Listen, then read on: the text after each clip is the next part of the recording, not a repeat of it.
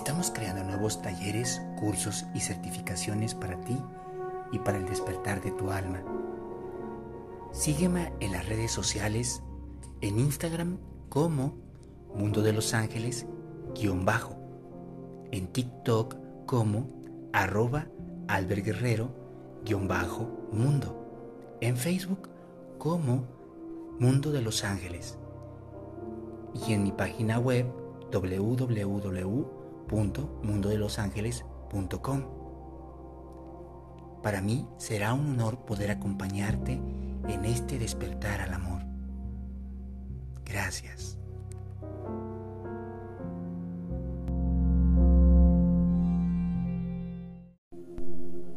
Cuando una relación termina, es difícil darse cuenta lo que dejamos pendiente y también a lo que teníamos que enfrentarnos. Nos aterra estar solos. Nos desespera y nos angustia lo que podremos encontrar en esa soledad. Todos los seres humanos transitamos en etapas, momentos y vivencias a través de esta experiencia. La soledad no es un estado de la depresión. La soledad es un estado de iluminación del amor y de Dios. Estarás solas contigo y estarás solas con tu corazón. La soledad es una oportunidad para ver brillar nuevamente tu luz, para descubrir lo que eres. Las relaciones no nos permiten verlas, porque la soledad es una pausa donde no existe nada y donde todo está puesto. En la soledad se nos da la capacidad de la reflexión, se nos da la capacidad de observar y de ser solamente ese observador. No estamos viviendo, estamos mirando todos los acontecimientos que estamos y hemos pasado. El poder de la soledad es tan grande que nos puede volver sabios, pero también puede derrumbar todo lo que fuimos y lo que hemos sido en la tierra. Utilicemos pues con sabiduría ese momento. Vayamos a ese momento sin temor. No temas a ir a ese instante. La soledad no es mala. Lo verdaderamente malo es no habernos dado la oportunidad de tocarla. Ciertas ocasiones de nuestra vida, al terminar una relación, lo primero que tratamos de hacer es cubrir esa herida y ese espacio de la soledad y vamos de relación en relación tratando de justificar que podemos sentirnos igual que antes. La soledad no es el estado de la depresión tampoco. Es un estado de la gratitud. Es un estado del reconocimiento del alma. Nos da la oportunidad de mirarnos como la verdad somos, como en realidad siempre hemos sido sabios. No temas a esta soledad. Mira en ella el poder tan grande que tiene y lo que puede lograr en ti. Después de la soledad viene la iluminación. La iluminación no se refiere únicamente a despertar el amor por sí mismo. Se refiere a abrir el corazón. Porque ninguna lágrima es eterna ni tampoco ningún recuerdo de dolor puede seguir afligiendo al alma cuando se le da su importancia, se le reconoce y se le sana. Los seres humanos sanamos a través de la soledad, porque somos espíritus. Necesitamos el silencio después del caos. Necesitamos la pausa después del movimiento. Necesitamos el silencio dentro del ruido. No tenemos por qué huir a ella. Debemos abrazarnos a esta. Debemos de conocerla. Cada vez que salgamos de la soledad, no volveremos igual. Para ello contaré una fábula. Todos los días, un leñero un granjero, entraba a una cueva y en esta cueva, todos los días, se sentaba a meditar de todo lo que le había ocurrido en su día a día. Su familia no entendía por qué realizaba esta actividad constantemente y solía reclamarle o recriminarle el por qué se desaparecía en ese momento. ¿Por qué utilizar ciertos momentos para desaparecerse? Un día, cansado de escuchar a su familia, el granjero le dijo a esta, voy a este lugar porque es el único momento en el cual puedo estar en silencio, en el que puedo escucharme a mí mismo, en el que puedo escuchar mis problemas, en el que no existe nadie. Su esposa en ese momento inmediatamente se molestó, se enojó y le dijo, yo soy la persona más importante que tú tienes en esta vida. Debes de estar pensando constantemente en mí.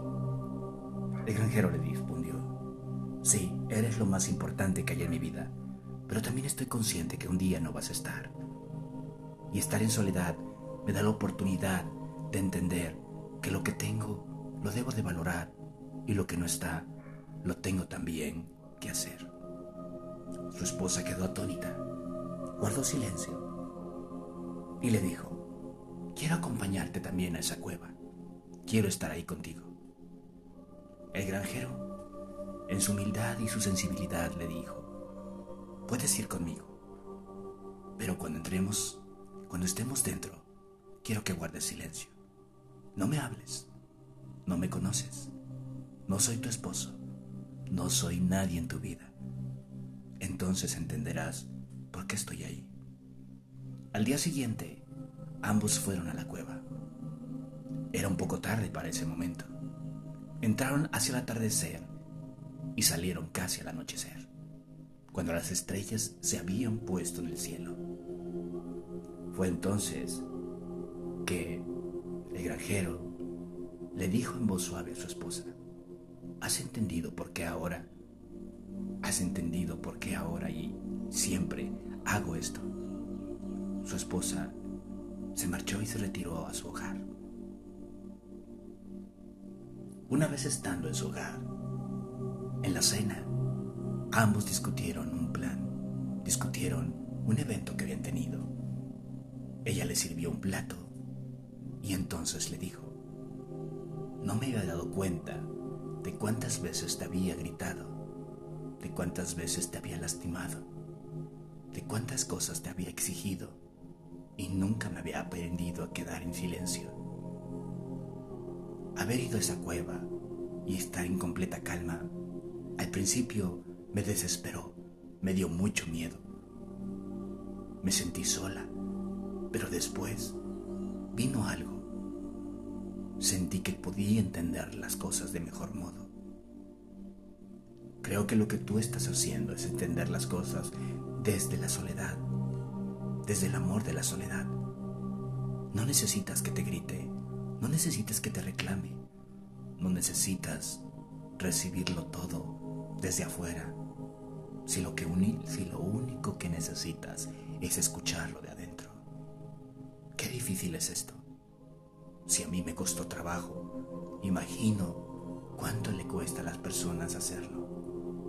El granjero miró a su esposa y le dijo, todo mi amor es tuyo, pero también en el silencio, todo el amor es mío. Debo aprender a amarme contigo y sin ti, y estar en silencio me ayudará a hacerlo de la mejor manera, para ser una buena persona y para haber pasado casi 15 años a tu lado, tuve que hacer esto. Tuve que conocer la soledad para saber qué es lo que podía perder y también para saber qué es lo que podía ganar. Y en esos silencios me vinieron las respuestas. La fábula del granjero es una fábula que nos pasa cotidianamente. En las relaciones no tenemos tiempo para la soledad. En realidad, lo que tratamos de hacer siempre es llenar los espacios hasta que llega un instante en la ruptura en la cual no hay nada, no hay aprendizaje, o al menos no se alcanza a mirar el aprendizaje porque no tuvimos esos pequeños destellos de silencio en el amor. No pudimos escuchar con claridad. Algunos se siguen culpando diciendo, es que yo pude darme cuenta, yo debía haberme dado cuenta, yo debía haber hecho esto. Nunca te darás cuenta de algo si no guardas silencio, si no aprendes a callar tus pensamientos, tus sentimientos y aprendes a escuchar tu corazón y a escuchar a Dios. La soledad es eso. Aprender a tener una convivencia contigo y con el amor. Hoy, esta soledad puede enseñarte mucho. Puede mostrarte lo mejor o lo peor de ti. Puede mostrar los mejores detalles y también los intangibles. Puede mostrar lo sutil. Puede mostrar tu capacidad de amar y también tu capacidad de perdonar. Lo importante no solamente es que consideres que está ahí para algo o que te está lastimando. Esta es necesaria. A veces lo necesario se convierte en algo increíble y hoy la soledad, con su gran poder, puede convertirse en eso tan importante que estás transitando en tu vida terrenal. Las rupturas de las relaciones nos dejan esta enseñanza. Debemos aprender a estar solos. Debemos aprender a repararnos en silencio y en amor. Debemos aprender a escuchar a Dios en nuestro corazón, a volver a tener fe, a redimirnos y quitar de nosotros las culpas. Culpas que no le hacen bien a nuestra alma, que solo le enferman. Pero, por lo contrario, queremos deshacernos de la soledad. Queremos olvidarnos de la tristeza y vamos buscando medicamentos que nos ayuden a olvidarla. Entonces, vamos por la vida con una pastilla de la felicidad, pero con una ausencia grande, la ausencia de no habernos conocido. La soledad es la parte más importante del ser, del espíritu. Nos permite ahondar a nosotros. Cuando te encuentres en una relación, lo importante es que siempre tengas un espacio para ti. No importa si es un minuto, si son dos, si son tres. Medita en esos tres minutos. Hazte uno con tu soledad. Cuando estás dentro de una relación, lo importante es que aprendas a tener un espacio para ti. Pero cuando esa relación se va, tienes que aprender a convivir con todos esos espacios que ya quedaron. Tienes que verlos como espacios hermosos que quedaron para poder guardar algo ahí para poder poner en ese estante todo lo que antes no habías podido. Cuando alguien viene a mi consultorio y me pregunta de qué manera puedo olvidar, le digo lo siguiente. Olvidar no es necesario. Recordar es lo mejor. Así que tienes que enfrentar las cosas tal cuales son. Una persona me dijo, es que no sé estar solo. Y entonces le respondimos, estar solo es lo mejor que puede ocurrirte, porque es un momento para ti. Sabemos que no sabemos estar solos, porque nos enseñaron a siempre estar acompañados. Pero un día hiciste tu viaje tú solo. Lo hiciste muy bien. Lo estabas haciendo tan bien hasta que te diste cuenta que necesitabas algo. Es verdad, como ser humano, debemos de compartir el amor, la tranquilidad, la paz y todos nuestros éxitos. Pero también debemos de saber tener nuestro propio espacio. Y la soledad nos invita a eso, a tener nuestro propio espacio.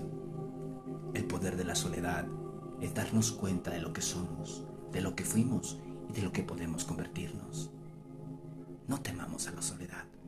Abracémoslas como abracémosla como si fuese nuestra mejor hermana porque va a estar con nosotros en cada etapa de vida, cada vez que perdamos a una persona, a una relación, incluso un trabajo.